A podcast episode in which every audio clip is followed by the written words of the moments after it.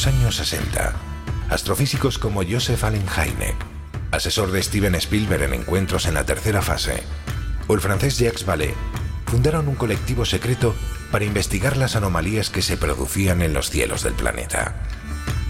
La conclusión a la que llegaron es que la ciencia, en muchos casos, no podía explicar lo que estaba sucediendo. Aquel colectivo fue conocido como el Colegio Invisible.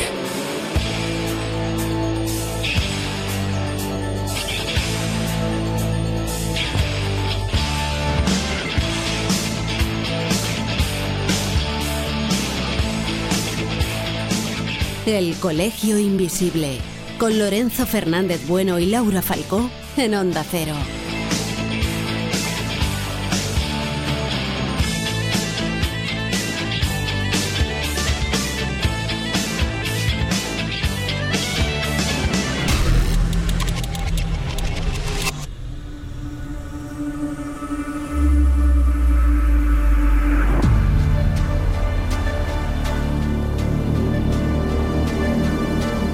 13 de octubre de 1972, un avión Fairchild de la Fuerza Aérea Uruguaya se estrella en plena cordillera de los Andes. La situación que un grupo de chavales supervivientes vivió desde entonces y en los siguientes 70 días todavía nos sigue sobrecogiendo. Hoy tendremos en el Colegio Invisible al más joven de ellos, Carlos Miguel Páez Rodríguez, que entre otras muchas cosas nos contará cómo algunos de sus compañeros recurrieron a la telepatía para intentar contactar con sus familiares, o cómo los propios familiares de los accidentados acudieron a su vez a parapsicólogos como Gerard Croiset para intentar determinar en qué punto de la cordillera se encontraban. Pero habrá más contenidos en un programa especialmente emocionante. Iniciamos viaje.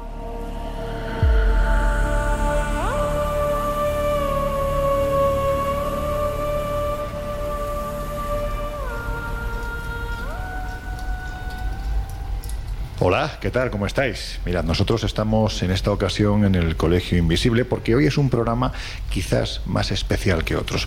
Lo vais a entender enseguida. Pero antes, Laura Falco, ¿cómo estás? Pues bien, aquí eh, la verdad es que a mí me gusta estar en el colegio de vez en cuando. ¿eh? Ah, porque tú eres muy gótica y este sitio tiene ese punto así a siglo XIX, ¿verdad? Totalmente. Claro, claro, alguna tela de araña que por cierto habría que quitarla, ¿no? Bueno, no le dan, le dan su, su, su cierto encanto, mira, ¿no? Mientras no aparezcan cucarachas vamos bien. Uf, es, es ese bicho superviviente, ¿no? Exacto, sí, sí, eso, a todo tipo de. Mira, hablábamos hace unas semanas de profecías catastróficas y posiblemente el único bicho que no aparece en ninguna de las profecías porque seguiría vivo sería la cucaracha. O sea que, bueno, en fin. Yo sé, Guijarro, te veo muy, muy relajado ahí al lado de la chimenea porque ha empezado a hacer frío otra vez, ¿eh? La chimenea, el libro y la copita. Estoy como en mi casa. No, te falta el puro. Me te iba a decir, tú que fumas además. Bueno, pero en fin, no, no vamos a potenciar precisamente que la gente haga ese tipo de cosas. Y el Benjamín, que cada vez lo es menos, ¿dónde anda? Mira ahí, abriendo la puerta. ¿Qué pasa, hombre? ¿Cómo estás? Pues mira, me he ido por otra copita porque me ha dado envidia, Josep. Yo el libro Ah, lo dejo, vaya. pero la copita la, la cojo. O sea, que aquí los astemios, por lo menos durante la realización del programa, Laura y sí, eso ¿no? iba a decir que abstemio, abstemio. Ah, Fuera de la realización, únicamente yo. sí, eso es cierto. Bueno, a ver, Laura, dime un número. Pues si tengo que decirte un número, siempre te voy a decir el 7. ¿El 7 o el 9? El 7, vale. Pues mira, tenemos 622 oyentes en Alemania. Bueno, no está mal. José Guijarro, dime Eso, uno. ¿De, de qué número Del número? 1 al mm, 103. Uh, 103. 103, Eso pues es, mira. un, es un buen branding. Es un- Venga. venga, pues en- tenemos, eh, bueno, mandamos un abrazo muy, muy, muy fuerte a ese oyente, un oyente que seguramente lo estará pasando regular y que tenemos en Ucrania. Uh, Jesús Ortega, un número. 8. El 8. El ocho, nos el ocho. quedamos en Chile, los hermanos de Chile, 529 oyentes. Estos son cifras exclusivamente de la plataforma iVox.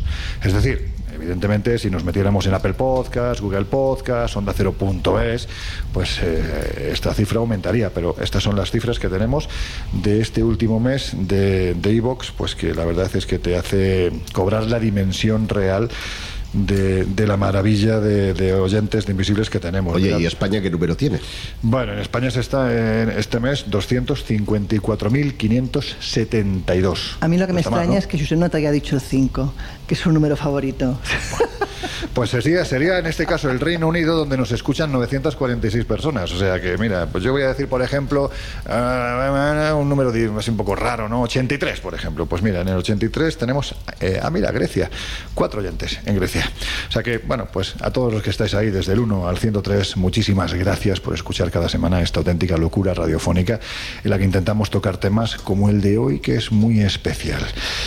¿Vosotros os acordáis de aquella historia que se produce en el mes de octubre? Además, un día bastante particular, viernes 13 de octubre de 1972, en la cordillera de los Andes. ¿Cómo olvidarlo? Aquí vais a poder comprobar a partir de la segunda hora que desde entonces se produjo una dicotomía entre el día de la mala suerte, si era el martes 13 o era el viernes 13, porque a partir de la segunda hora vamos a tener con nosotros en el Colegio Invisible a Carlos Páez, el superviviente más joven del llamado Milagro de los Andes. Por si alguien no sabe de qué hablamos, pues escuchar el tráiler de la última película de Juan Antonio Bayona. ¿Sabemos dónde estamos?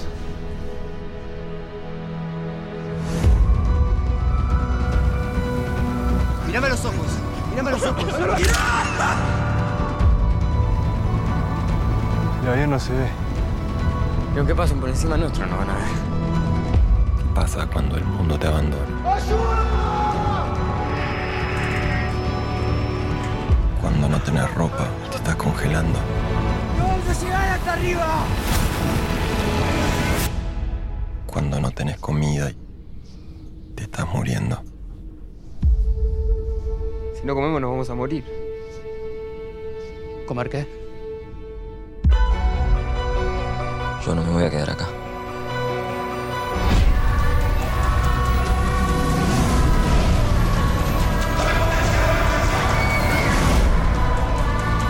¿Ahora se van a dejar morir? ¿Después de todo lo que pasó?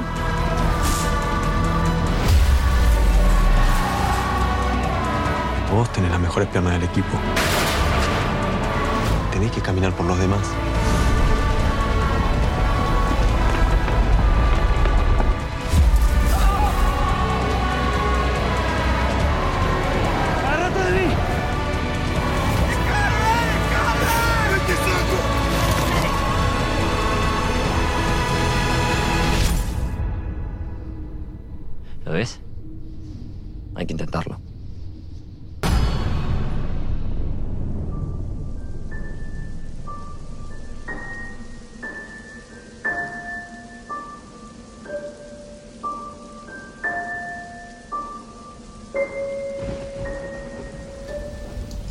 Pues ya sabéis que esta película está nominada a los Oscar. Además, creo que tiene dos nominaciones, no solo como película extranjera, sino también creo que como eh, al mejor maquillaje.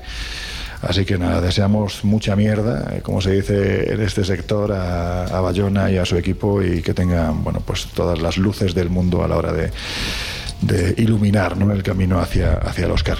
Bueno, pues ya sabéis que esta película cuenta la historia ocurrida en octubre de 1972, cuando un avión de la FAU, de las Fuerzas Aéreas Uruguayas, estrelló en plena cordillera andina, y lo que ocurrió después a lo largo de 70 agónicos días a los supervivientes del accidente, bueno, pues mm, repito, eh, la segunda hora va a estar con nosotros Carlos Páez, que entre otras cosas nos va a contar que en la búsqueda intervinieron, y esto es súper interesante, parapsicólogos como Gerard Croiset.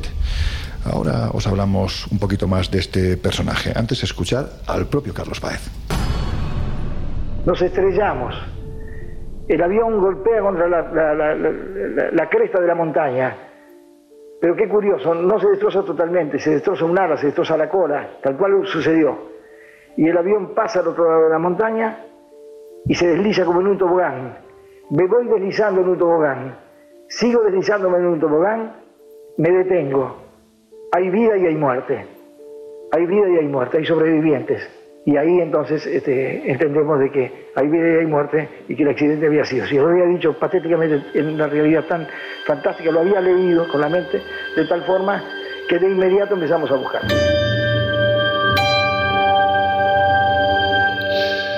Carlos, ¿habló usted en algún momento con su padre de este asunto? Porque la verdad es que es sorprendente Sí. cómo afinó. Sí, es más, tengo los, tengo los documentos de Curacet. Este, es más, él decía que el comandante no iba piloteando el avión, o sea el comandante va siempre del lado izquierdo. Este, e- en este caso iba del lado derecho. Eh, también dijo que el avión era blanco, los aviones que cruzan eh, los, los Andes y todos son naranjados. este, dijo que había, se había deslizado como un gusano.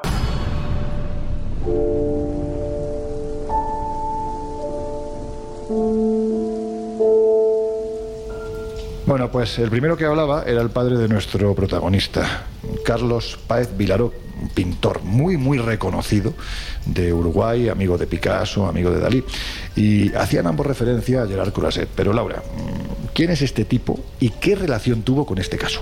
Pues fíjate, era un famoso curandero, psíquico, magnetizador, zahorí, incluso clarividente, judío, nacido en 1909, que se crió en una comuna agrícola en Países Bajos. Según cuentan, su padre lo abandonó, abandonó a toda la familia en 1916, con lo cual eso ocasionó que su madre perdiera la custodia y acabara viviendo o malviviendo entre orfanatos y familias de adopción, que además mm, lo maltrataron en muchos de los casos, con lo cual no fue precisamente un niño feliz, fue un niño además enfermizo y desnutrido, según cuentan, y eso hizo que desarrollara amigos imaginarios, que es un poco el principio de la historia. ¿no? A los 18, después de cursar una educación elemental, empieza a trabajar de lo que buenamente puede, porque quiere evidentemente poder ir por su cuenta, no depender de nadie, y eso hace que un poco más tarde acabe fundando una tienda de comestibles que tampoco le va demasiado bien. Se casa con Gerda Termorse y eh, es ahí donde empieza a entrar en contacto con el mundo del espiritismo porque a través de un cliente de ese comercio que montó, que estaba vinculado a este mundo, él empieza a ganarse la reputación de medium y de sanador.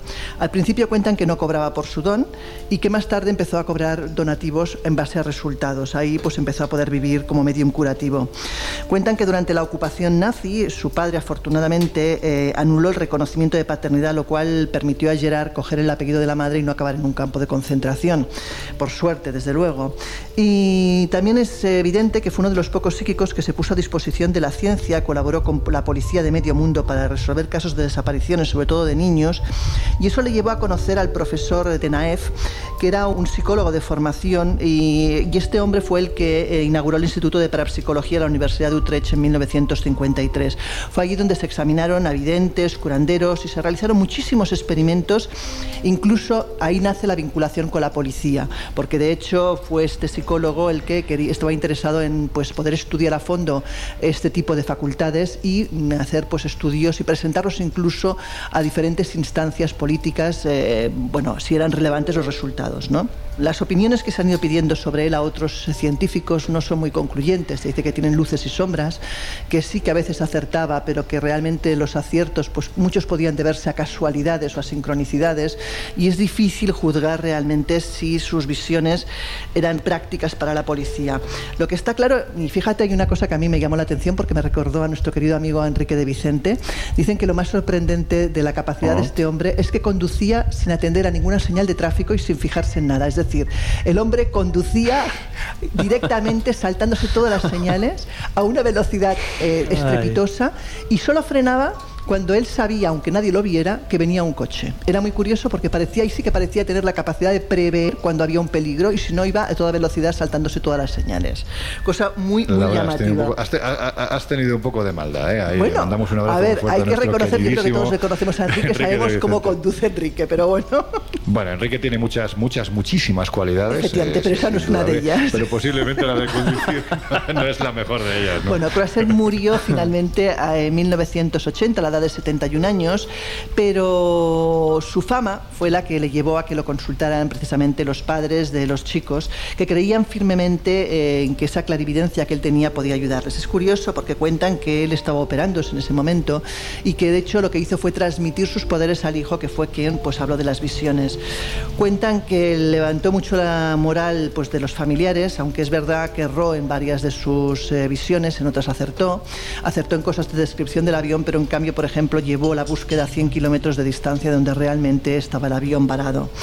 Comunican que finalmente la última conversación que tuvo con los familiares eh, fue preguntado eh, por el asesor que llevaba a todos los familiares, que era un tal Rafael, qué creía él realmente sobre estos eh, viajeros y él llegó a decir que personalmente creía que estaban muertos. Así que, bueno, deja bastantes sombras más que luces, diría yo, sobre sus capacidades. Bueno, en esta segunda hora, como decimos, vamos a escuchar a Carlos Páez contando precisamente este episodio y además pues desarrollando los aciertos que tuvo, que indudablemente en lo que fue el desarrollo del accidente prácticamente lo clavó. Es cierto que luego pues eh, la ubicación la dio en otro lugar, pero también hay que decir que hasta el propio Carlos Páez da una explicación al porqué de esa ubicación errónea. Es cierto que es un hombre, eh, Josep Jesús es un hombre con unas luces y una cantidad de sombras tremendas, ¿no? Sí, bueno, y, más allá del hombre en sí, lo cierto es que mm, cuando ya no hay pistas de nada, la policía generalmente suele utilizar mm. el eh, pues abrir una nueva vía en base precisamente a esas cuestiones. Nada se pierde. Claro, nada se pierde. Cuando no tienes un hilo desde el que tirar, pues nada se pierde en poder hacer caso al vaticinio de un vidente. Lo que pasa es que cuando los casos son muy mediáticos, eh, suele no haber uno, sino diez. Y entonces son diez pistas distintas y claro, a veces por probabilidad alguna cierta. Alguna cierta, en todos se ponen de acuerdo, que debería ser lo habitual si tienes facultades, ¿no? Es decir, oye, todos a una y al mismo sitio, pero ¿y tú qué opinas? Bueno, pues eh, yo si os parece pongo precisamente el contrapunto crítico. Mm. Laura ya citaba precisamente a, a William Tenhaev, que es este, bueno, pues el que ostentó la cátedra de, parapsicología en Utrecht, mm. que de hecho es la primera de Europa. No sé si sería la primera del mundo, no lo he podido contrastar, pero sí la primera cátedra de parapsicología de, Europa. Y lo cierto es que este personaje, Tenhaev, era el que más o menos, digamos que controlaba un poco, llevaba los, eh, los hilos de Croiset.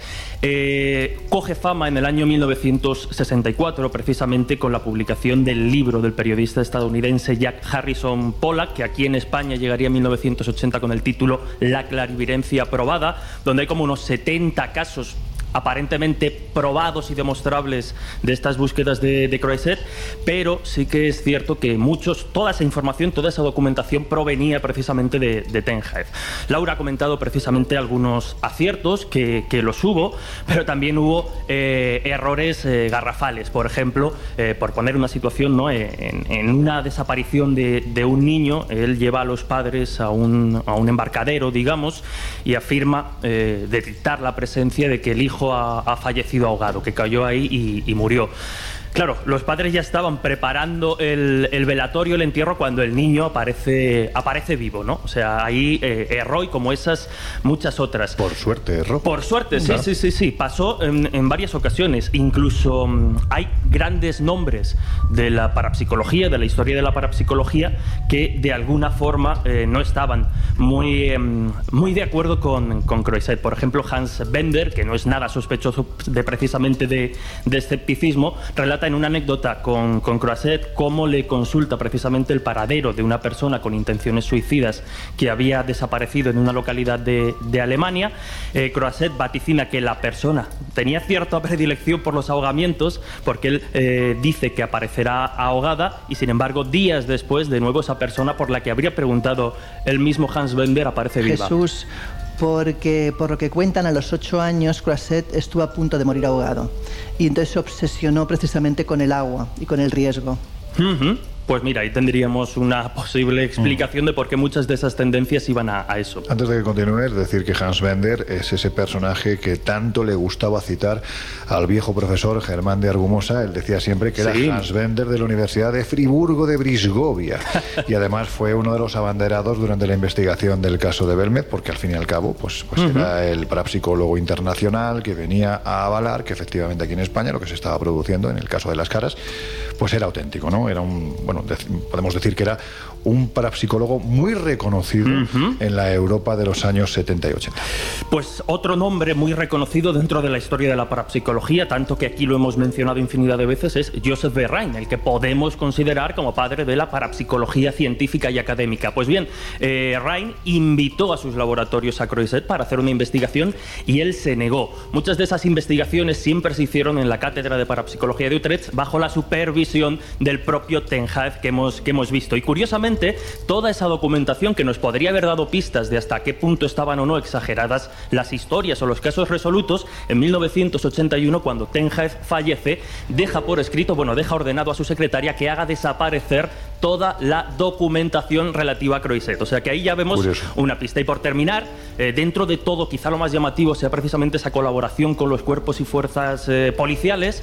Y dentro de esos eh, cuerpos, digamos, pues hubo algunos periodistas, mejor dicho, algunos policías como Philippus Brink, que investigó muy a fondo tanto a los compañeros que habían colaborado con Croiset como a algunas de las víctimas involucradas en muchos de sus casos. Y la conclusión, y con esto lo dejamos si os parece, él decía en Holanda, a excepción de una adivinación fortuita meramente ocasional, ningún clarividente ha sido capaz de resolver, a través de facultades extrasensoriales, ni un solo caso de investigación. Insisto, un propio, uno de los propios policías que, trabajó con él. Un personaje, como, como hemos comentado, pues, lleno de, luces y sombras. Philippus Brink, parece un personaje de Harry Potter, ¿verdad? así como... Sí, sí, sí, completamente. O algo así. Bueno, pues el caso es que cuando se producen este tipo de catástrofes, independientemente de que evidentemente ya vemos que la presencia de este tipo de personajes, volvemos a repetir, con sus luces y con sus sombras, porque todos los tienen. Es decir, eh, podríamos recordar ahora mismo al más conocido de ellos, también judío, Uri Geller. Uri Geller. Uri Geller, por ejemplo, pues es un hombre que supuestamente tiene una serie de facultades extraordinarias, pero también tiene una cantidad de sombras pues por lo que decimos siempre, ¿no, Laura? Que es que, claro, eh, este tipo de capacidades mm, da la sensación de que no pueden ser a demanda del que las tiene, ¿no? Bueno, es que no, o sea, lo digo por experiencia propia, es que no funciona así.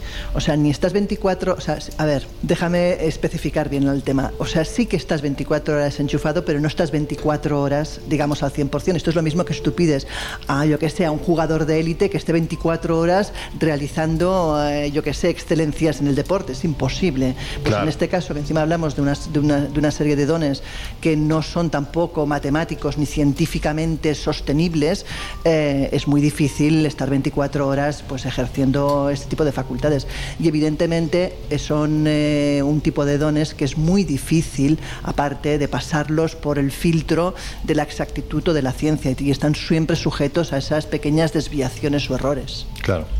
Lo que sí es habitual en este tipo de sucesos, en el previo a este tipo de sucesos, Josep, es que se produzcan premoniciones. Y es que hay que ver la cantidad de hechos trágicos, quizás no tan extremos, ¿no? Como el milagro de los Andes, pero bueno, otros, bueno, sí, sí, como el Titanic, por, ejemplo, donde sí se producen previamente premoniciones, ¿verdad? Y ya que mencionas al Titanic, es bueno hablar de la experiencia de, de Conan Middleton, que él había reservado los pasajes para el, el, iba a decir vuelo, para la navegación inaugural del Titanic con su familia y diez días antes de la partida eh, tiene un sueño. En ese sueño, él eh, ve la quilla de un barco en el aire, rodeada de pasajeros y equipaje flotando en el mar, pero sin embargo prefiere callar, no decir nada a sus parientes por no asustar o no sugestionarse, pero curiosamente el sueño se vuelve a repetir la noche siguiente. Y Middleton, ya con cierto mal rollo, decide precisamente eh, anular ese, ese, pasaje y efectivamente el 14 de abril de 1912 todos sabemos que el Titanic se eh, eh, estrelló contra un iceberg. Middleton, además, y esto lo hace muy particular, denunció el caso a la Sociedad de Parapsicología de Londres y acompañado de su pasaporte, de las reservas, de la carta firmada, del testimonio de amigos a los que él le había contado el sueño, queda inscrito como una premonición que se ha podido, en este caso, eh, tener un resultado positivo. Eh, hay, dentro del Titanic también está el caso de Colin McDonald, que por ejemplo se negó a, hacer el papel de ingeniero, de jefe adjunto del Titanic, porque también había tenido un sueño que presagiaba precisamente el desastre. Pero no solo el Titanic.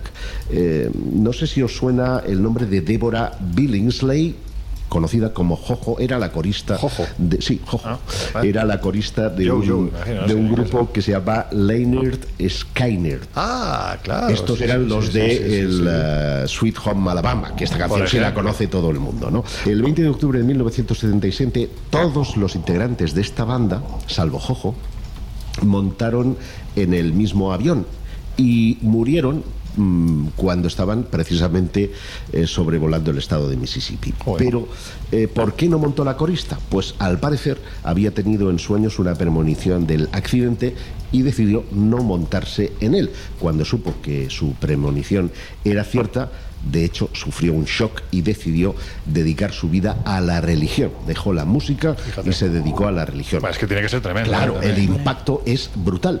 Y, y- y como muestra un botón, ah, y con este caso, si queréis, termino, eh, es un caso relativamente reciente porque pasó en 2016, el- la noche del lunes 28 de noviembre, cuando un avión que transportaba a los jugadores de un equipo de fútbol, el eh, Chapecoense, de Brasil, pues eh, se estrelló cuando estaba aproximándose al aeropuerto José María Córdoba, en la ciudad colombiana de Medellín. Medellín tiene eh, una bajada considerable desde las montañas y al parecer pues fue mal esa aproximación y seis personas eh, solamente se salvaron de los 71 que iban a bordo de ese avión. Uno de ellos fue Alan Russell, eh, que al ser rescatado eh, pidió que los socorristas conservaran el anillo de compromiso que llevaba en el, en el dedo.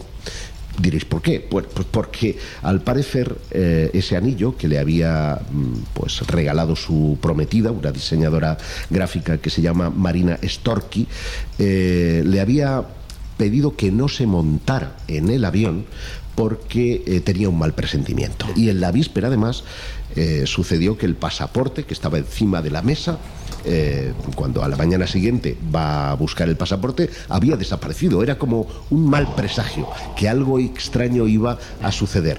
Él se montó y afortunadamente pudo salvar la vida. Pero ese tipo de augurios, ese tipo de premoniciones, como veis, se dan muy a menudo, sobre todo en las grandes catástrofes.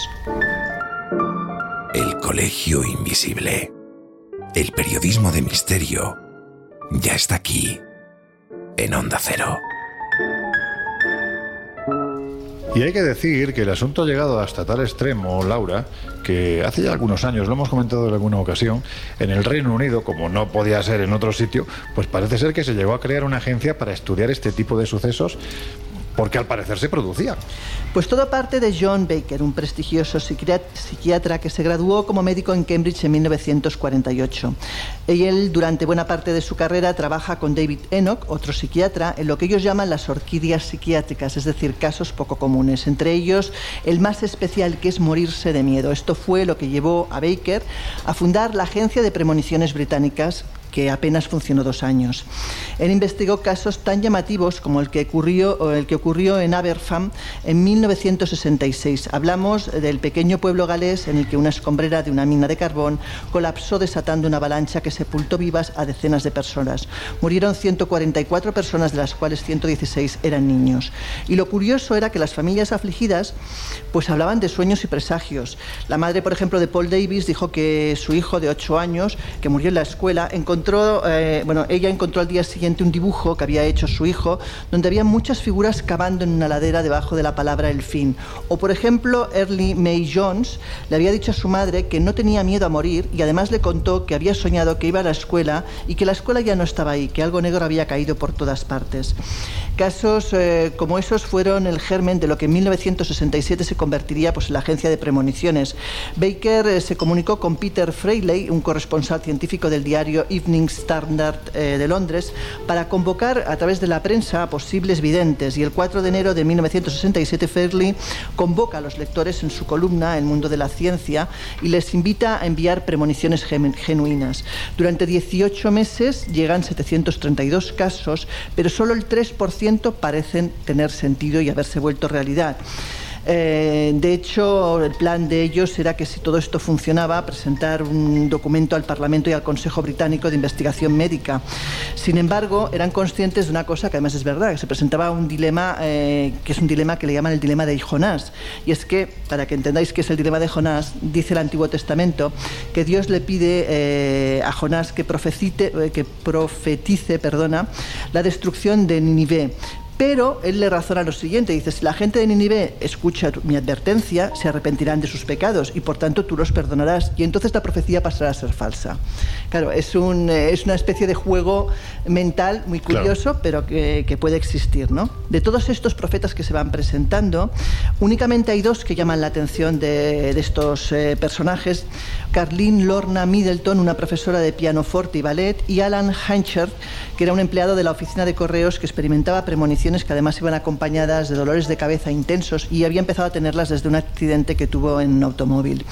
El 21 de marzo de 1967, por ejemplo, Hencher llama a Baker para contarle una visión sobre un accidente aéreo. De hecho, él dijo que un avión, veía un avión que tenía problemas sobre las montañas, que perdía el contacto de radio y que morirían 124 personas. Curiosamente, un mes después ocurre un accidente con las mismas características. Eh, el avión viajaba con 130 personas, intenta aterrizar en Chipre, pero eh, durante una tormenta eléctrica y eso ocasiona que vuelque, rompe, se rompe en pedazos y se incendie. Mueren 126 personas. Lo curioso es que 124 mueren en el acto y dos posteriormente. O sea, el número coincidiría con la visión del vidente. Al mes siguiente, por ejemplo, Lorna ve que un astronauta está en el espacio y que tiene un problema técnico y el, el pobre astronauta acaba muerto. De hecho, petrificado y según el dibujo que ella adjunta, acurrucado en la nave espacial. Es cierto que en aquel momento el cosmonauta Vladimir Mihalovich estaba en la nave espacial Soyuz 1 y el plan era que se le uniera una segunda nave espacial al día siguiente. Las cosas se tuercen, eso no es posible y se cancela el lanzamiento. Se le dice que descanse y que se prepare para regresar.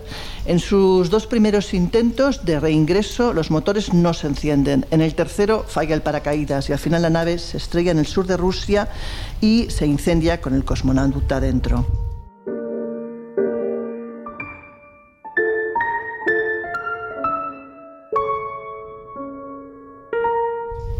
Bueno, pues nada, aquí tenemos esa oficina de las premoniciones. A mí me suena, yo, yo, estoy seguro que hay una plataforma muy conocida que ha hecho una serie, si no sobre este tema, desde luego sí cogiendo como argumento este asunto, porque claro, es que es que da para ello, ¿no? La agencia de las premoniciones, es tremendo. ¿Querías comentar antes de irnos con los servicios informativos, Jesús? Sí, muy, muy, muy rápidamente, eh, porque es verdad que el perfil de, de, John Barker es muy interesante, de hecho es víctima, como nos comentaba Laura, de sus sí. propias predicciones, pero no podemos olvidar, y es un detalle interesante, que él era, un, era médico de formación, pero tenía una tendencia, una predisposición, ojo, que no lo digo como crítica, precisamente hacia estas cuestiones. Era miembro de la Sociedad para la Investigación Psíquica. Desde muy pequeñito, tanto por parte de padre como por parte de madre, se había criado en un ambiente donde los fenómenos extraños estaban de alguna forma a la orden del día.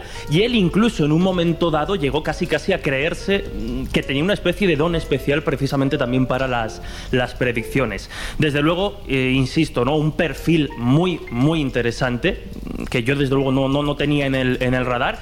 Y un día podíamos comentar porque la oficina de las premoniciones no fue ni la primera ni la última vez que se hicieron intentos de este tipo por tratar de, poner un poco de orden y de comprender mejor, precisamente para poder ayudar este tipo de mm, fenómenos que a veces nos, nos desconciertan. Una oficina creada para gente con un don muy especial, como don especial tuvieron aquellos supervivientes hace ya 51 años eh, que se estrellaron con ese avión Fairchild en plena cordillera de los Andes.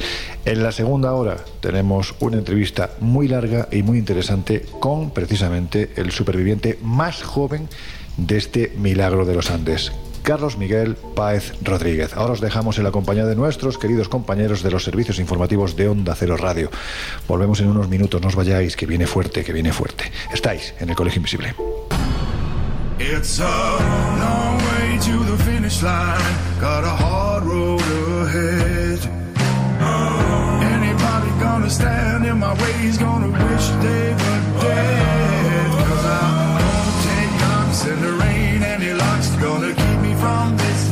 En unos minutos volvemos a abrir las puertas del Colegio Invisible en Onda Cero. I'm coming down like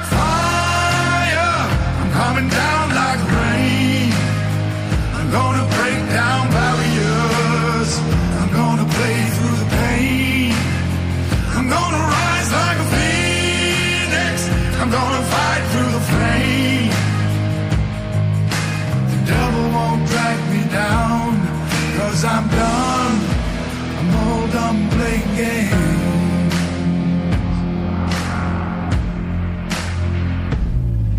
I don't know when the job will be done, and the way isn't clear.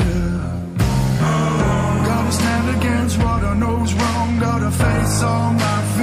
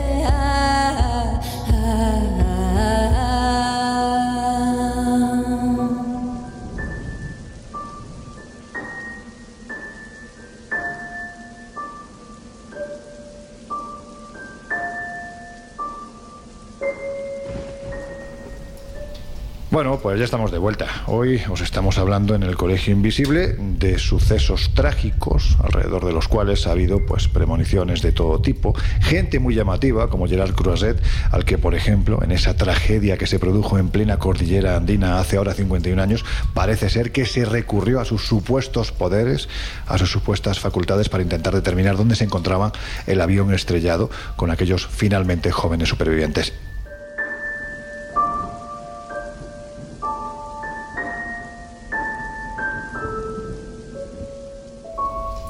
A dejar con la conversación que hace unos días mantuvimos con Carlos Páez, un hombre que es que hay que decirlo así, debería de estar muerto y enterrado a varios metros de profundidad, bajo la nieve, de un glaciar en mitad de los Andes, y que sin embargo hoy está con nosotros para relatarnos una historia de supervivencia única, emocionante y verdaderamente solidaria. Además hemos querido hacerlo en un entorno, vamos a decirlo así, escolar, para ver cómo las nuevas generaciones también eh, han palpado esta historia de auténtico impacto a la que se han acercado más de 50 años después. Yo puedo deciros que cuando se produce esta tragedia en el mes de octubre del 72 y se resuelve en diciembre de ese 72, yo nazco justo en mitad de esa tragedia, en noviembre del 72.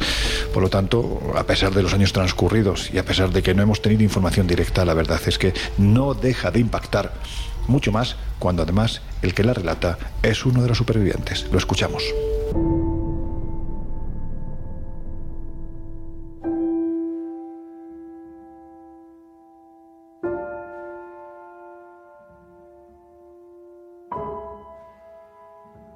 El Colegio Invisible en Onda Cero.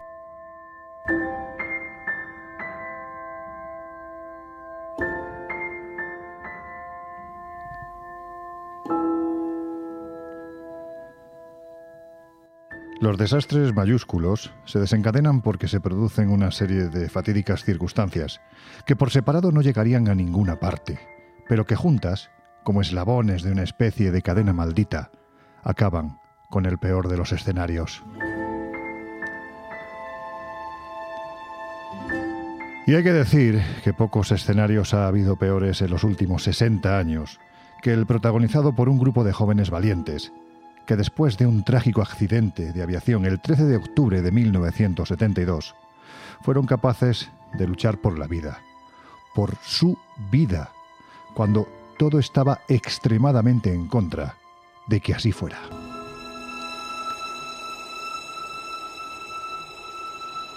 Así daban los medios de comunicación la noticia de su regreso precisamente a la vida. La insólita sobrevivencia de los 16 uruguayos que durante más de 70 días se mantuvieron con vida no tiene explicación científica, informaron los médicos que atendieron en Chile al grupo de deportistas de rugby. Los facultativos, asombrados por la vitalidad de los sobrevivientes, no han encontrado una explicación lógica al increíble suceso que conmovió a Latinoamérica.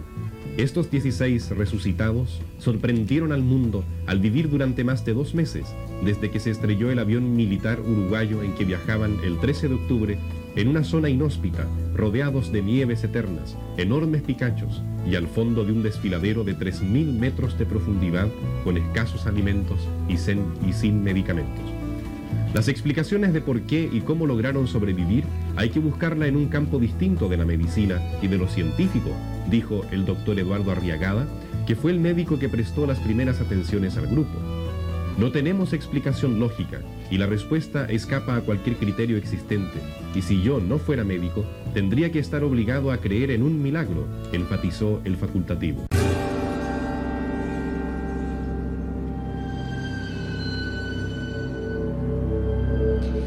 Dieciséis supervivientes, Y de todos ellos, el más joven, un muchacho de apenas 18 años llamado Carlos Miguel Páez Rodríguez, hablaba así justo en el momento en el que acababan de ser rescatados.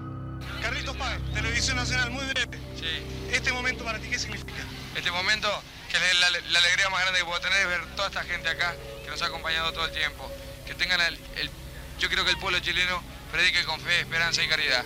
Y que todos estos problemas que tiene el país, que está cruzando el país, se van a solucionar. Porque si nosotros salimos de la cordillera, ellos van a tener, eh, ellos van a tener la misma recompensa. ¿Tienes miedo de volar en el avión? No, porque después de lo que hizo Dios por nosotros, nosotros vamos a llegar a Montevideo para saludar a nuestra patria también. Muy bien, que vaya bien. Vamos. Saludos. Gracias, eh. Saludos. Chao, chao, chao, chao, chao, chao. Chao, chao, chao. chao. Viva Uruguay y viva Chile.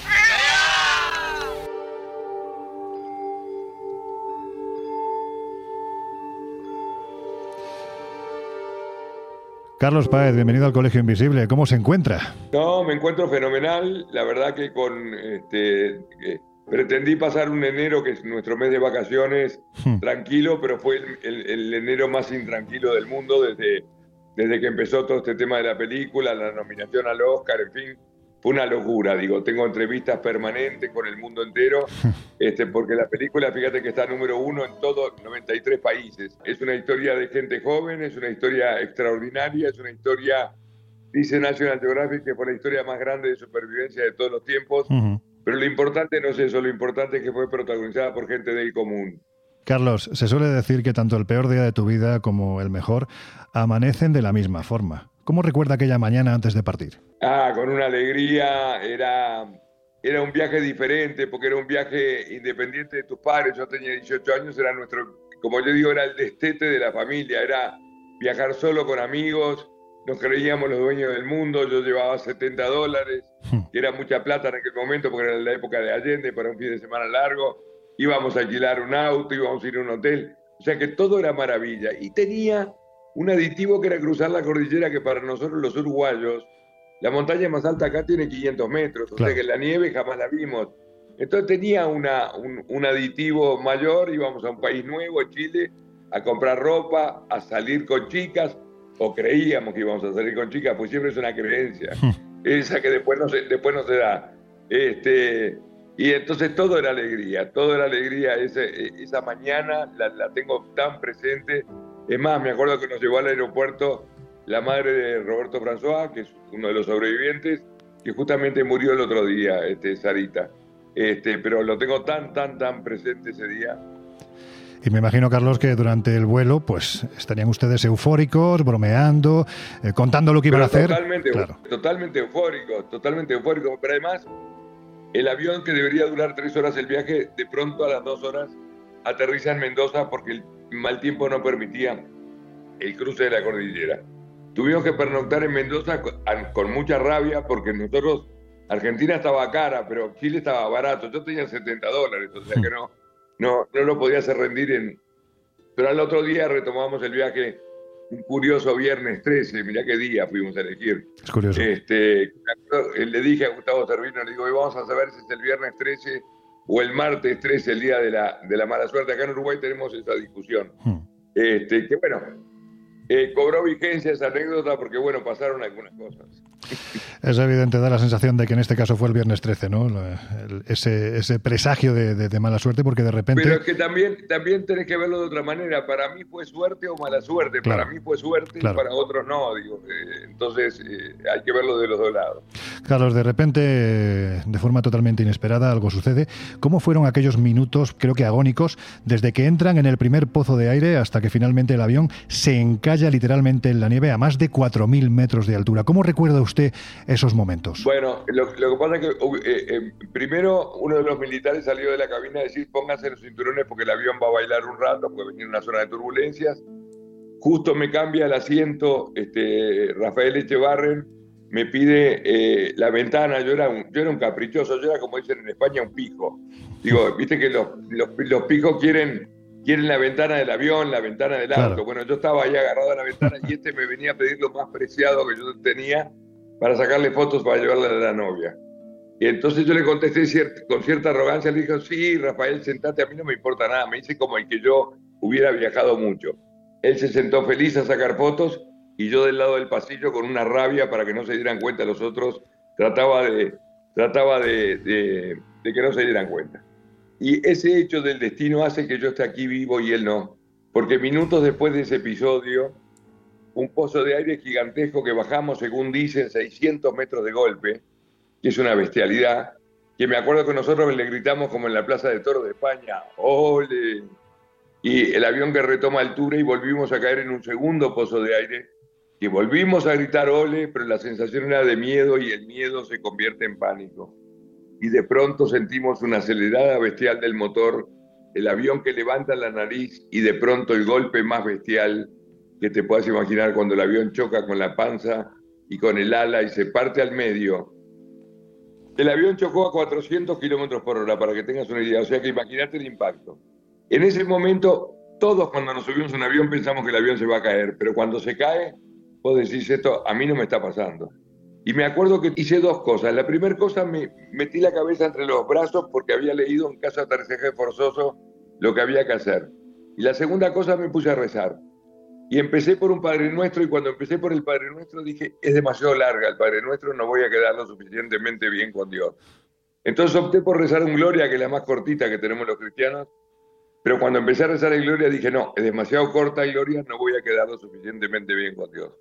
Y opté por el Ave María, que es la oración del medio en tamaño, pero tenía un valor agregado. Digo, acá mato dos pájaros de un tiro, quedo bien con Dios y con la Virgen, es la que tiene más rating de todo el santoral. Esto te lo juro, aunque no lo creas, pero todo esto lo pensé en micras de segundos.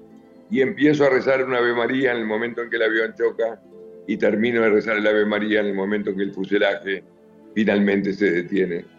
Pero claro que a lo largo de esa Ave María muchas cosas pasaban, el avión que se partía al medio, el frío más brutal que entraba, el caos más absoluto y todos los asientos se van para adelante, en el medio del caos más bestial. El avión se cortó 10 centímetros atrás de mi asiento, o sea que 10 centímetros atrás estábamos sobre la nieve. Aparte, no íbamos preparados para, estar en la nieve, este, íbamos preparados para estar en primavera en Chile.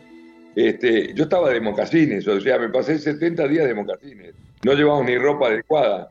Y como pudimos, llegamos a la cabina del piloto por el lado de afuera, enterrándonos en la nieve hasta la cintura. Nosotros venimos de un país sin nieve, o sea que no sabemos cómo funciona. Y llegamos a la cabina del piloto, donde el comandante estaba muerto, el copiloto muriéndose, y lo único que decía el copiloto es, pasamos Curicó, pasamos Curicó, pasamos Curicó, pidió agua y al poco rato murió. O sea, nos quedamos con la información de que el avión había pasado un lugar que se llamaba Curicó, para nosotros un nombre totalmente nuevo, Claro. y nos apretamos a pasar la peor noche que te puedas imaginar. Lo que decía Roy, uno de los sobrevivientes, decía, lo que yo comparo con el infierno fue esa, esa primera noche. Gente que moría, gente que desvariaba, muertos de sed, muertos de frío, muertos de hambre, muertos de miedo. Porque yo estaba sin mi mamá, sin mi papá. Yo tenía niñera en esa época, para que veas el personaje que iba ahí. Y estaba sin mi niñera también. O sea que yo no estaba acostumbrado, yo venía de una vida muy acomodada, no sabía lo que era. Para que tengas una idea, y este cuento no sé si lo hago muy bien, le pregunté a Canesa, ustedes tómenme como de 18 años, no como de 70. Le pregunté a Canesa, che, Canesa, ¿esto es lo que se llama un desastre? O sea, no tenía el concepto de lo que era un desastre. Este, y evidentemente que era, nunca había visto un muerto en mi vida y de pronto me encuentro con, viví con 29 muertos alrededor, esa es la, la realidad. Y ahí comienza una historia, al otro día pasan dos aviones por arriba nuestro, que pensamos que nos habían visto, este, les hicimos, le gritamos a los aviones, fíjate el absurdo de gritarle a un avión que pasa a mil metros de distancia. Y ahí comienza la historia de 70 días, que como yo digo, es tanto tiempo que da para ponerse de novio, casarse y divorciarse. Es mucho tiempo, 70 días. Pero es un tiempo donde vos ves la capacidad del ser humano de evolucionar, transformarse y salir adelante. Porque yo, ese chico pijo que no servía para nada, de pronto me empiezo a transformar, empiezo a encontrar recursos desconocidos, empiezo a quitar la nieve de adentro del fuselaje, cuando la avalancha eh, me toca tapiar el avión, finalmente hago un bolso de dormir, que fue el orgullo mayor de mi vida. Y bueno, fueron mis aportes y me di cuenta que me fui transformando a lo largo de la historia. Disculpame la voz que tengo, pero Como veo que está usted tomándose, no sé si es un mate, me imagino que es un mate. Mate, pues, mate, mate, pues mate. pégale usted un trago mientras yo le, le hago la siguiente pregunta, porque volviendo a ese momento en el que eh, están ustedes tranquilos, todo es euforia, de repente empieza a haber problemas, el avión se acaba estrellando. ¿Cuántas veces ha soñado usted con ese momento? ¿Sabes que no he soñado en mi vida? Creo que tuve dos sueños vinculados a la cordillera, pero no a ese momento. Me acuerdo que mi madre me llevó en aquel momento, no estaba muy de moda los psicólogos, Hmm. pero me llevó al psicólogo, suponte el más importante que había en Uruguay. Y cuando salí de la reunión, el psicólogo le dijo a mi madre, le dice Madelón, mi madre se llama Madelón, le dice, eh, este Carlitos tiene un carnet de salud mental aprobado. Porque realmente vivir esta historia y estar razonablemente bien, no sé cómo me ves, pero estoy razonablemente bien, es, es que tenés una gran salud mental, vos ves. De la guerra viene todo mal, de todo. Nosotros vivimos otra que la guerra. Nosotros vivimos con 29 muertos a dos metros de distancia, digo, Claro. esa es la verdad. Carlos, yo me imagino que en ese momento los días pues se harían muy largos, pero ¿había miedo a que llegara la noche? Sí, había miedo, sí. Había miedo, había miedo a la noche. Fíjate que además pasábamos a oscuras, o sea, no teníamos luz, no, no había internet, no había nada, no- no, había nada ni siquiera para entretenernos. De lo único que hablábamos era de comidas. Tenemos una lista de restaurantes, como de 120 restaurantes con sus, con sus platos especiales. Como que yo te diga ahora, el Palacio del Jamón, tengo jamón. Digo, entonces describía el jamón. Era como una especie de masoquismo que teníamos por el hambre. Nosotros pasamos 10 días sin comer nada. Claro. Esa es la realidad. Usted siempre ha dicho que es un hombre creyente. ¿En algún momento sintieron que Dios les había abandonado? Este, yo te diría que en la avalancha yo pensé que Dios nos pegaba una puñalada. Después con el tiempo aprendí de que en realidad Dios nos estaba mandando un mensaje de que el camino era por el lado de la humildad, por el lado de abajo. Este, me encantaba el titular de la prensa chilena que decía, el diario del Mercurio decía, sí, Dios era el copiloto, porque fue parte de la historia, pero no resolvió la historia. Nos dio las herramientas para resolver la historia. Milagro, como le llaman, eh, debería haber sido que hubiéramos aparecido los 45 vivos después de 70 días. Milagro es el hombre que, como te ha dicho, capaz de adaptarse a estas circunstancias. Y yo creo, ahí me di cuenta que los hindúes tenían razón en ser tan espirituales, porque en ese momento o te agarrás de Dios o, o- o nada, no tenés otra chance. Este, y bueno, nosotros nos agarramos de Dios, eh, recé mucho, donde me veas el personaje mío, estoy rezando, yo tenía un rosario que lo rezaba todos los días, pero créeme también que solamente rezando de la cordillera no se sale. Si no le pones acción y actitud, no salís. Fernando Parrado, otro de los supervivientes, aseguró que su desesperación llegó hasta tal punto que incluso intentó comunicarse con su familia mediante la telepatía, algo que también el propio Roberto Canesa parece ser que hizo. Según dijo, y cito textualmente, le mandaba mensajes a mi mamá por telepatía para que siga buscando. Daba la sensación, mm, Carlos, de que cualquier cosa era válida con tal de salir de allí. Pero absolutamente, es más, yo también tenía un vínculo con mi madre. De hecho, mi padre escribió un libro que se llama Entre mi hijo y yo la luna. Yo era un obseso por mirar la luna porque sabía que era el único vínculo que tenía con mi mamá. Este, y cuando llegué a Montevideo y le dije, mamá, vos sabés que yo era un obseso mirando la luna porque era lo único que vos podías mirando. Y mi madre me dice, Carlitos, yo salía en la rambla de Montevideo a mirar la luna porque yo sabía que tú la estabas mirando. Mira, me emociona contártelo y después de contarlo miles y miles de veces, porque era el vínculo, porque también estas historias no es todo un drama, digo, también tiene cosas divinas. Digo, ti- tiene ese vínculo con tu madre, ese- esa parte romántica que la tiene, esa, esa parte de amistad, de amor, todo eso lo tiene la historia nuestra. No es todo un drama, antropofagia, canibalismo, como la prensa amarillita. Digo, tiene cosas muy lindas de las cuales yo rescato. Yo todas mis conferencias trato de ir por el lado positivo, como que triunfó la vida, porque al final hoy somos más de los que salimos en aquel avión. Hoy hay como 140 hijos y nietos. Yo, gracias a que yo estoy vivo, hay ocho más. Entonces es una historia que valió la pena porque es un homenaje a la vida. Tú lo decías al principio. Es un homenaje a la vida y es, este, merece que la vida se viva, digo, este, eh, fue permanente la lucha. Lo más atractivo de nuestra historia era morirse. Digo, lo, lo más difícil era revertir esa situación. Porque era como decir, Dios, este, me muero y se terminó el asunto. Es más, en la película la Sociedad de la Nieve hay un momento que dice el capitán, dicen, él, él, él ya no siente frío, él ya no siente dolor, él ya, porque había muerto. Está usted hablando de, bueno, pues gracias a la supervivencia de estos 16 muchachos, hoy son más de 140, pero si le parece, le voy a invitar a que escuche a una generación anterior. Vamos a escuchar unos instantes a Carlos Páez Vilaró, padre de nuestro entrevistado, porque precisamente él hablaba de esas otras cosas, cualquier cosa valía, con tal de saber si en este caso nuestro entrevistado, su hijo, estaba vivo. Estaba a distancias de miles de kilómetros de, de- aquel holandés eh, que eh, este, desde Enschede, la ciudad donde vivía, eh, nos iba a, guiar con su mente. Pero el caso más extraño no, es este, es el caso de que el profesor Croisset, consultado para que nos ayudara, en ese momento estaba siendo operado, estaba siendo objeto de una operación quirúrgica, y le pasó los poderes al hijo. Se interesó en el caso y como quien pasa la pelota en, en un partido de rugby para hacer el try, pasó la mente al hijo y le dijo, atendelo tú el caso. Y fue el hijo de Gerard Croisset el que en eh, infinitas e intermitentes comunicaciones nos fue acercando y me fue acercando más fe y más refuerzos de fe para acercarnos al avión. Él le decía que su hijo estaba vivo. No solo que estaba vivo, sino que describió el, el accidente. Entonces de golpe yo voy hacia la montaña, yo me acerco a la montaña. Hay una montaña descabezada, por eso yo busqué mucho tiempo, durante casi semanas enteras, busqué una, la imagen de un, de un volcán descabezado. Y tiene una nube permanentemente siempre encima, había una nube siempre encima de esa montaña. Me acerco a la montaña, no puedo levantar más el avión, dice, nos estrellamos. El avión golpea contra la- la- la- la cresta de la montaña, pero qué curioso, no se destroza totalmente, se destroza un ala, se destroza la cola, tal cual sucedió. Y el avión pasa al otro lado de la montaña y se desliza como en un tobogán. Me voy deslizando en un tobogán, sigo deslizándome en un tobogán, me detengo. Hay vida y hay muerte. Hay vida y hay muerte, hay sobrevivientes. Y ahí entonces este, entendemos de que hay vida y hay muerte y que el accidente había sido. Si lo había dicho patéticamente en una realidad tan fantástica, lo había leído con la mente de tal forma que de inmediato empezamos a buscar.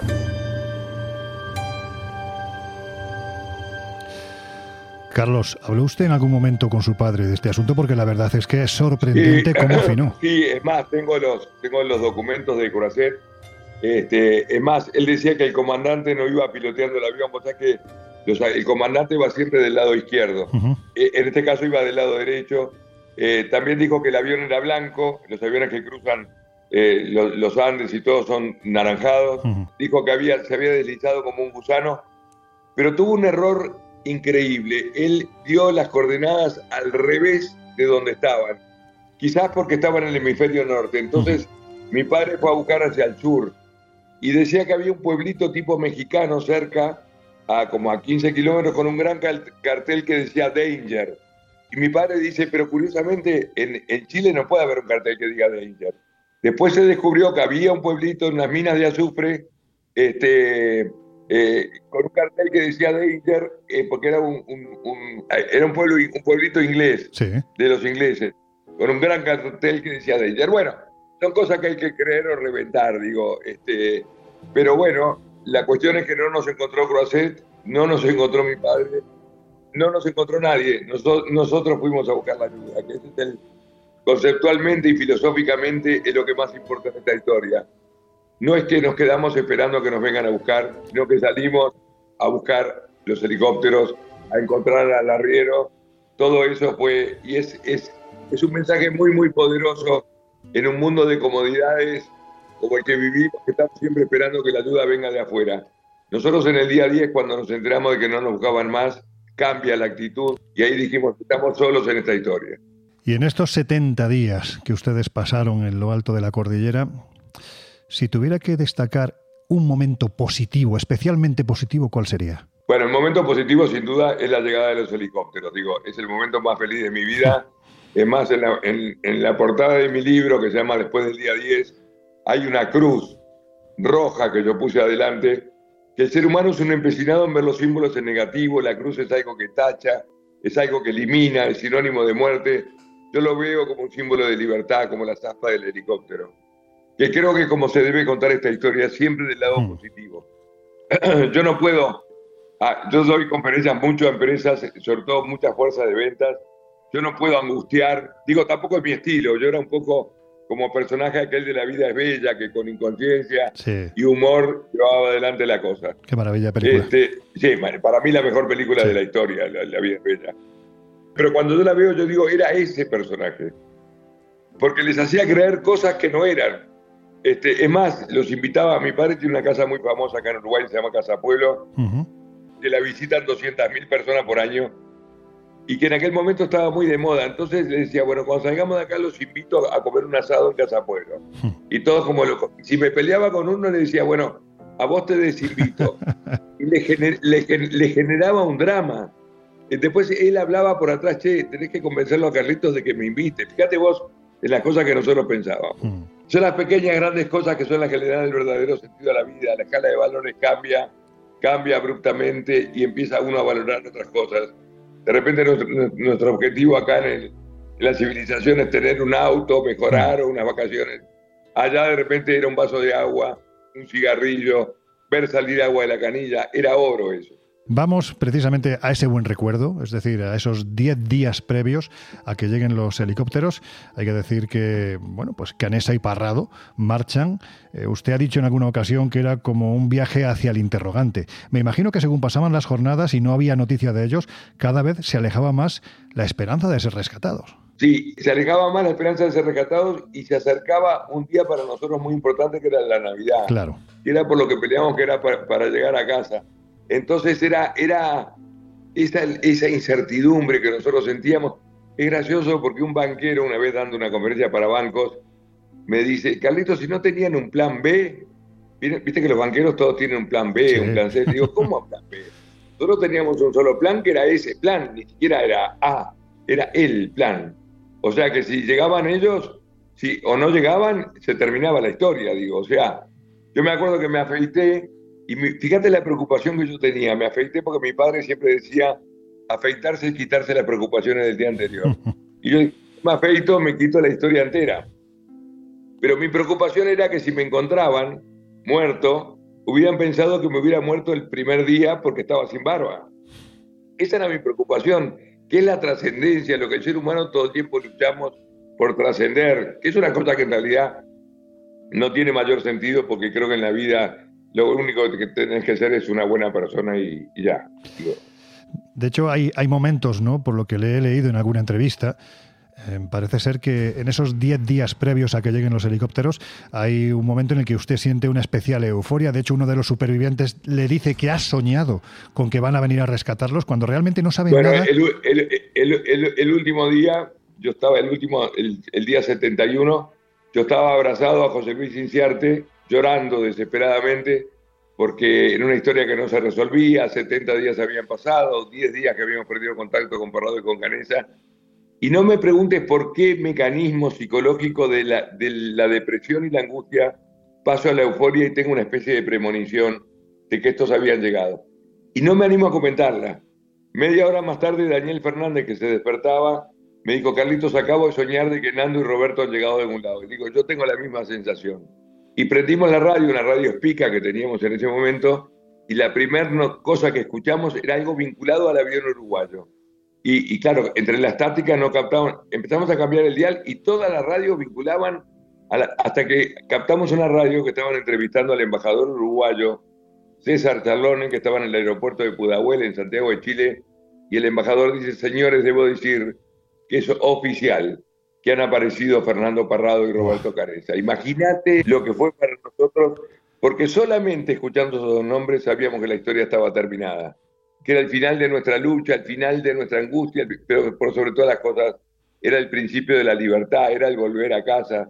Yo no peleaba por Hollywood, no peleaba porque Onda Cero me entrevista acá 51 años después, no peleaba por libros, no peleaba por documentales, no peleaba por fama peleaba por cosas muy simples, volver a mi casa con mi mamá, con mi papá, con mi perro, que es como te dije hoy, las pequeñas grandes cosas que le dan el verdadero sentido a la vida.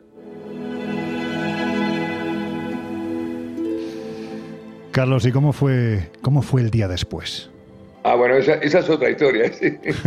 El día- bueno, nosotros salimos como personas normales y volvimos como seres famosos, digo. Claro. De hecho, hay un personaje en España, que le mando un abrazo a Luis Lezama, un cura, este, que como yo le digo, está el rey de España y el cura Lezama, porque es el dueño de la taberna de la Lavardero y del Café de Oriente. Es un personaje infernal que se vino, vendió la máquina de cine en aquel momento en 600 dólares para pagarse un pasaje de Iberia para venir a entrevistarnos.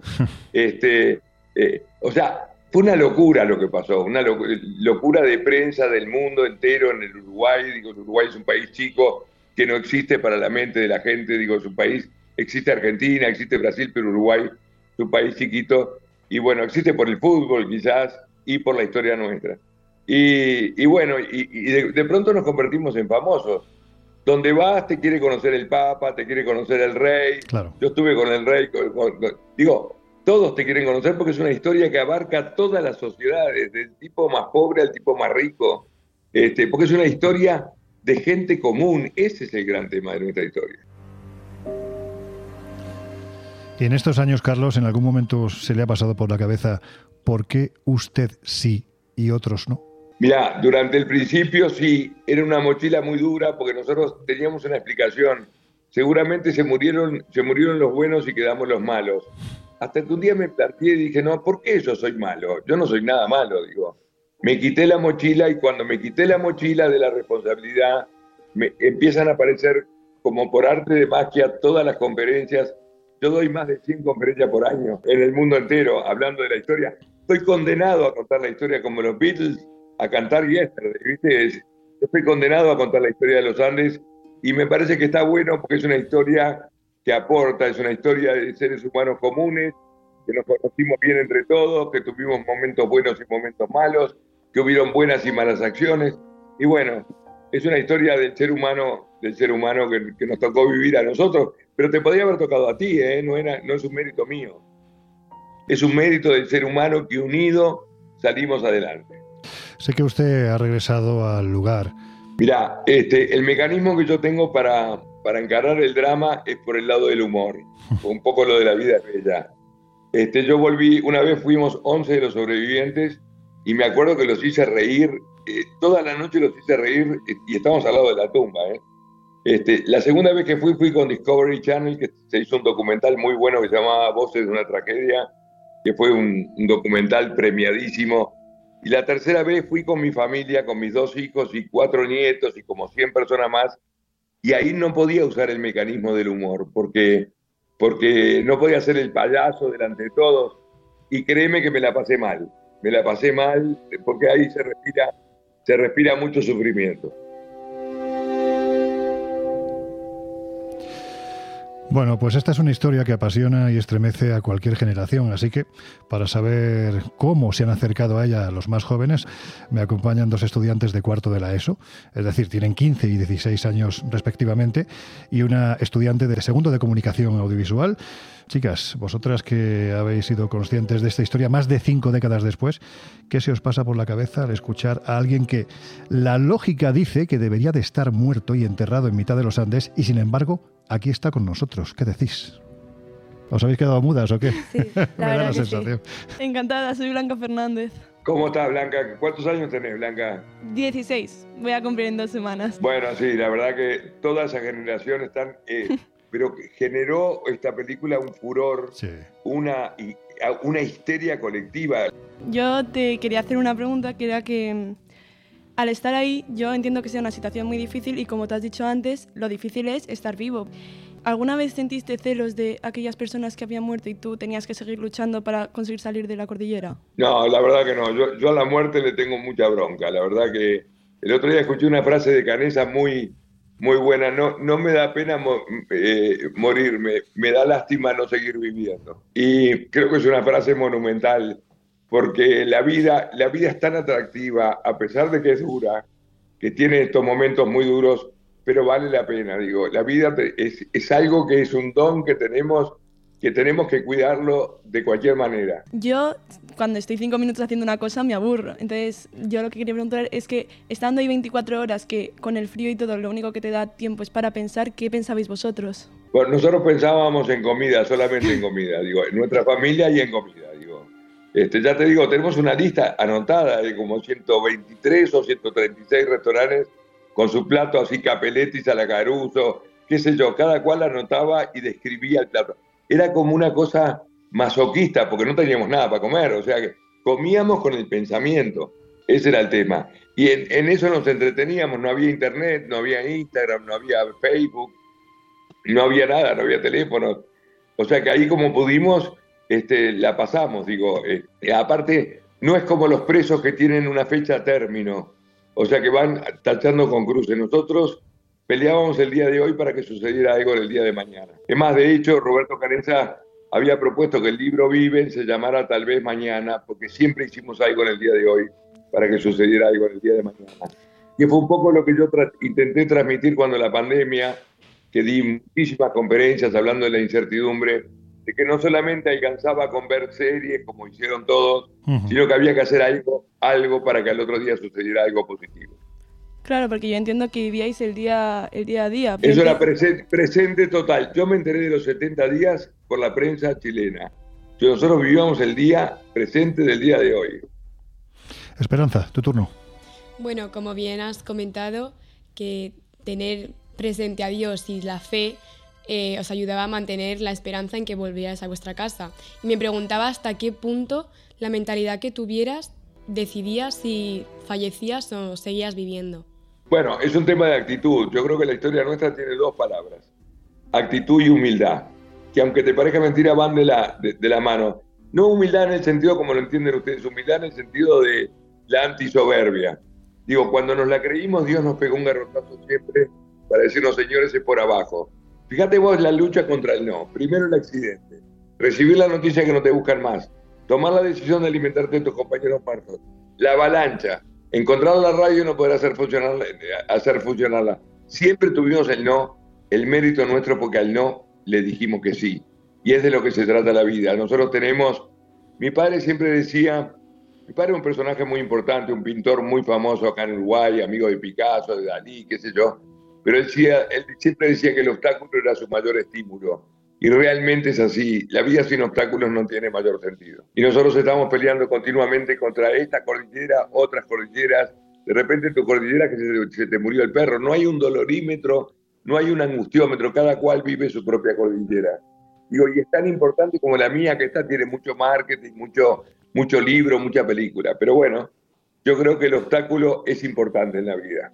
También me preguntaba que después de haber estado en esas condiciones tan vulnerables en las que estuvisteis, el choque con la civilización, con todos los medios de comunicación, ¿cómo fue?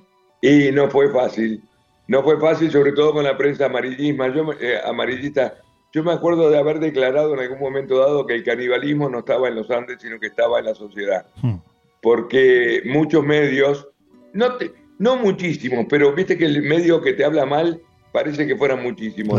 Pero ah, hubo, hubo prensa amarillista. Después ese tema pa- pasó, digo, en- a mí no me contrata la General Electric para hablar de, para hablar de antropofagia, de- me contratan para hablar de solidaridad, de trabajo en equipo, de toma de decisión, de tolerancia a la frustración, de encontrar recursos desconocidos.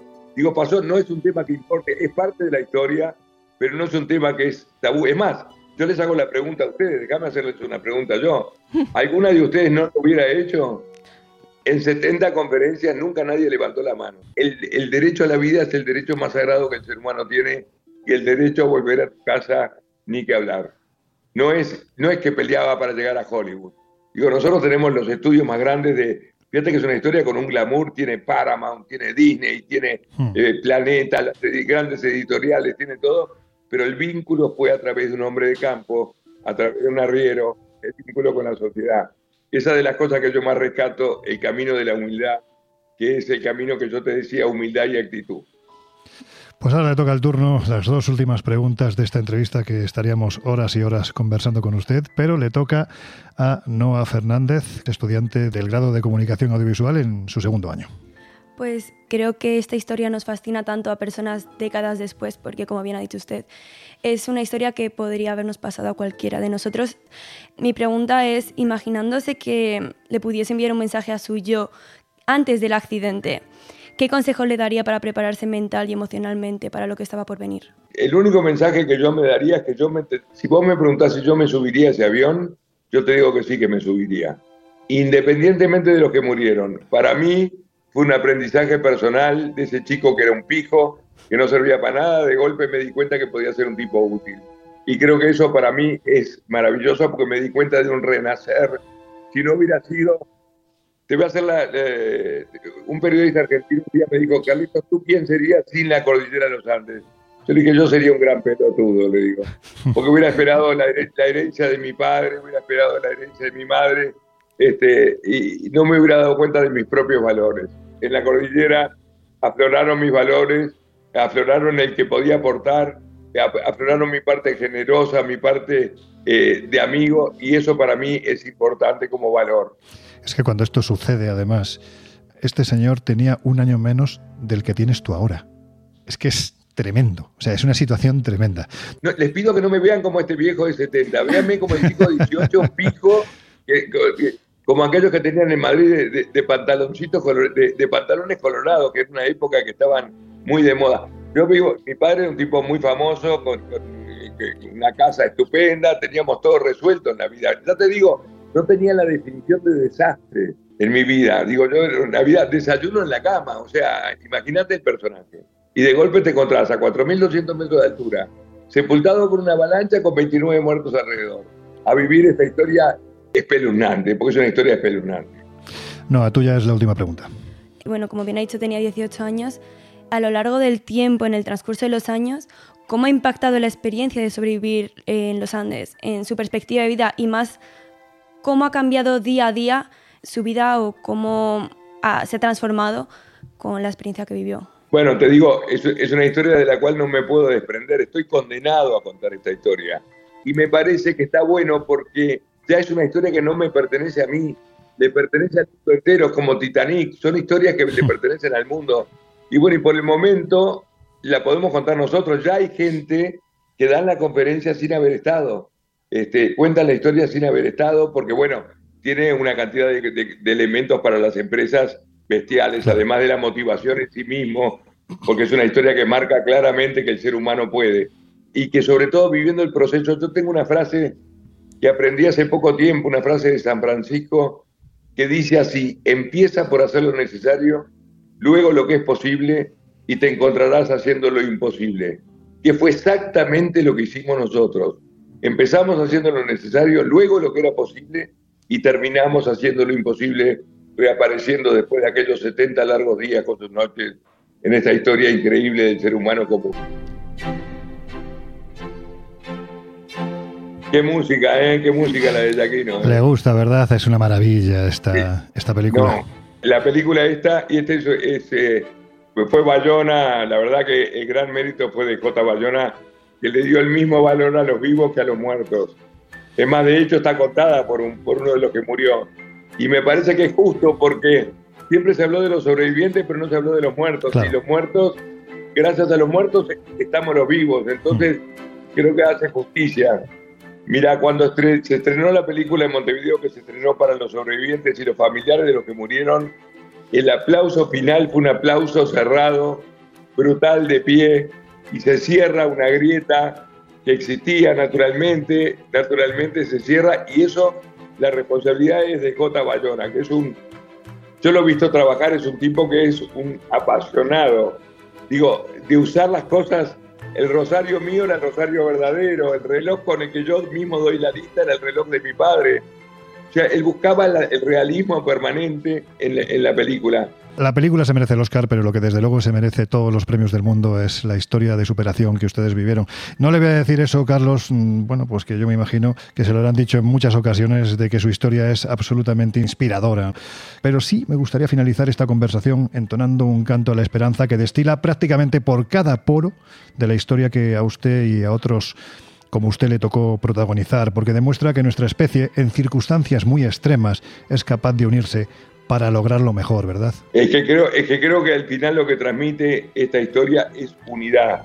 Mm. Creo que en un mundo dividido entre ucranianos y rusos, palestinos, israelíes y todo eso, creo que esta película viene muy bien en esta década porque marca la unidad. Es una historia que marca la unidad entre los muertos y los vivos, entre en la unidad eh, y que nosotros unidos, no es que el trabajo en equipo sirva, nosotros en grupo salimos adelante. Eso es una demostración. Una cosa es hablarlo y otra cosa es comprobarlo, digo. Yo, con respecto al Oscar, te digo, a mí no me importa nada. El Oscar yo ya se lo di a la película. Yo mismo se lo, se lo di. Porque es una película, bueno, yo ya la vi ocho veces o nueve veces. Es una película que yo mismo termino llorando cuando yo mismo doy la lista. Fíjate vos que yo mismo me emociono conmigo mismo. Es un momento este, crucial, ¿viste? de cuando aparecen los helicópteros. Los supervivientes del vuelo Fairchild 571 de la Fuerza Aérea Uruguaya, estrellado en plena cordillera de los Andes un 13 de octubre de 1972, son el ejemplo más contundente de lo maravillosamente solidario que puede llegar a ser, precisamente, el ser humano. Carlos Páez, gracias por atendernos y de verdad que le deseamos toda la felicidad del mundo. Buenísimo, y cualquier cosa tengo el Instagram mío, Carlitos Páez R, y mi página web por si quieren hacer alguna consulta carlitospaez.com. Soy fácil de encontrar, digo, trabajo de eso, de que me encuentren. Y cuando vaya por España, te tomo la palabra con el jamón, ¿eh? Gracias, de verdad, de corazón. Le enviamos un abrazo muy fuerte. Un abrazo.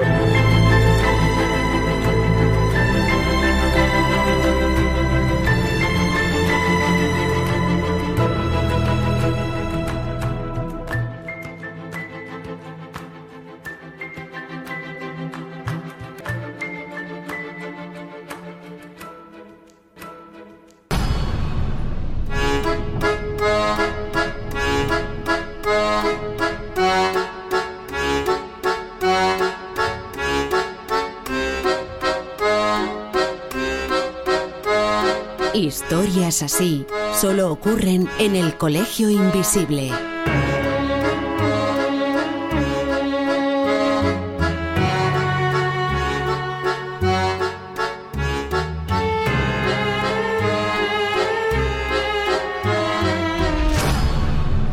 Sitting in the morning sun, I'll be sitting till the evening comes.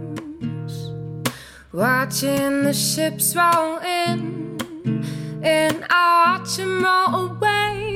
Bueno, pues afrontamos ya los minutos finales, llegan las conclusiones y en este caso lo que quiero deciros después de escuchar el testimonio de este hombre es que uno se queda sin palabras con una experiencia así, ¿verdad, Laura? Bueno, la verdad es que es muy difícil juzgar eh, lo que tuvieron que hacer o dejar de hacer, porque evidentemente tienes que encontrarte en esa situación para saber cada uno de nosotros cómo actuaría y cuáles son los límites eh, por intentar sobrevivir, lógicamente. A mí cuando... Te hago la pregunta, Laura, perdona que te interrumpa, perdona que te interrumpa, te voy a hacer la pregunta que nos hacía a nosotros Carlos Páez. ¿Tú no lo harías? Seguramente sí. Seguramente sí, por eso te digo que, es muy difícil eh, juzgarlo. O sea, tú ahora desde, desde aquí, desde la tranquilidad de tu casa, es muy fácil criticar o pensar que, que ostras, que, que, es casi como ignominioso, ¿no? Pensar en comerse a un humano, pero si estás en una situación límite, ¿qué no harías? Y ya no te cuento si ya no encima no eres tú, si encima estás con familia, con hijos o lo que sea, vamos. Yo creo que eres capaz de hacer lo que sea. O sea, y, y no sé hasta qué punto puedes llegar incluso en un caso así extremo a matar a otra persona o cualquier situación límite te puede llevar a, cosas, vamos, impensables. Entonces, juzgarlo es muy, muy complicado. Josep, ¿tú lo harías?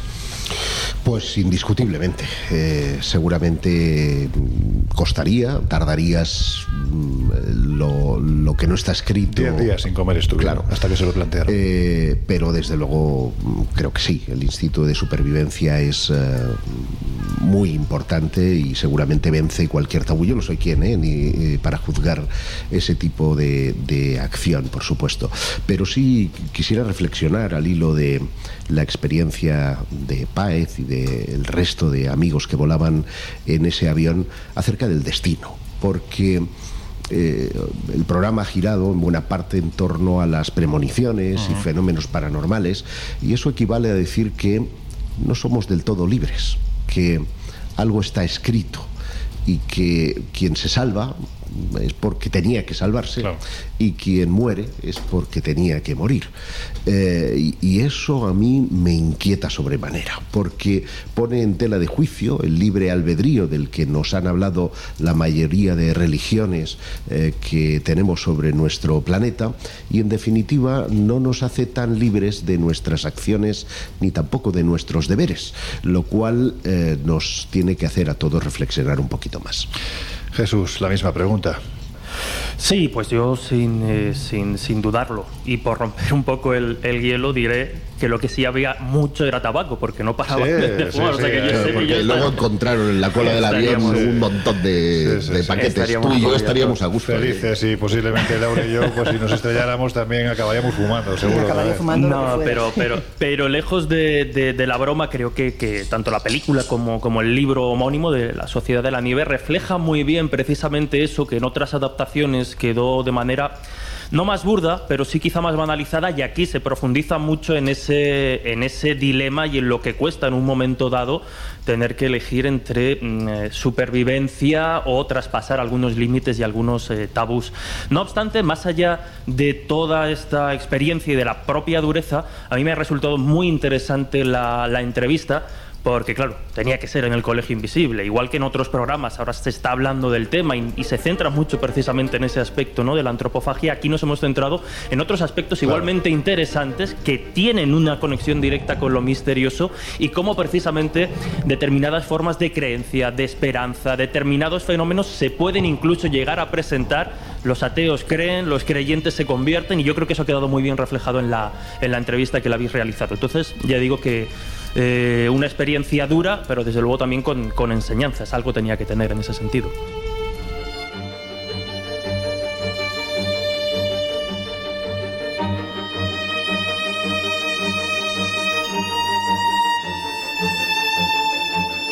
Yo sé rápidamente, que nos quedan muy poquitos minutos. Eh, cositas que se pueden hacer. Por cierto, antes que nada, decir que ya está en el kiosco el primer número de Historias del Año Cero.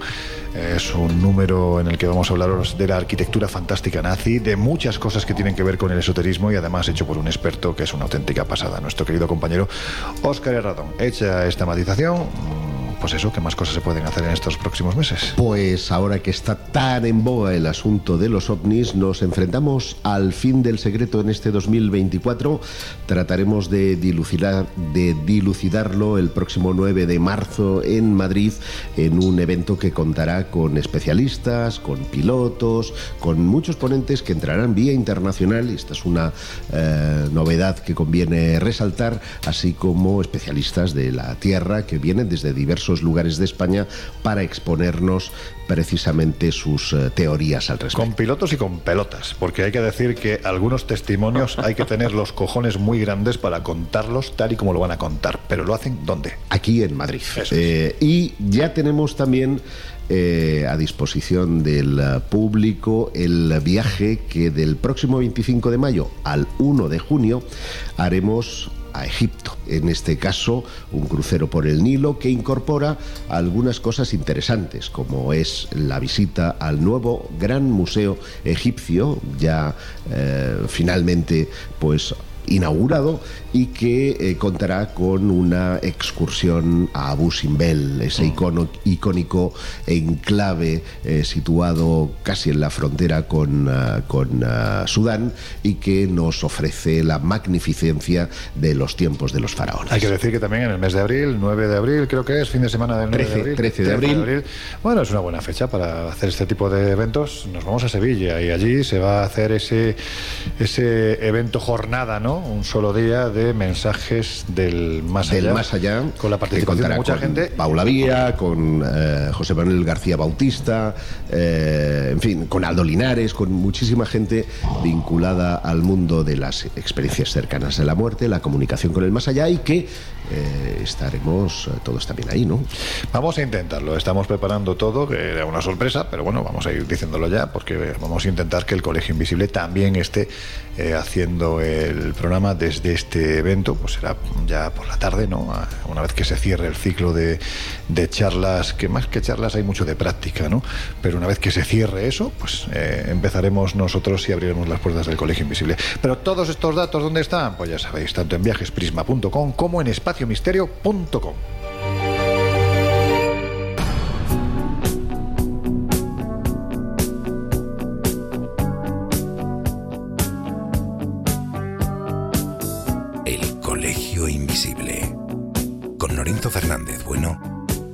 Laura Falcó. En Onda Cero.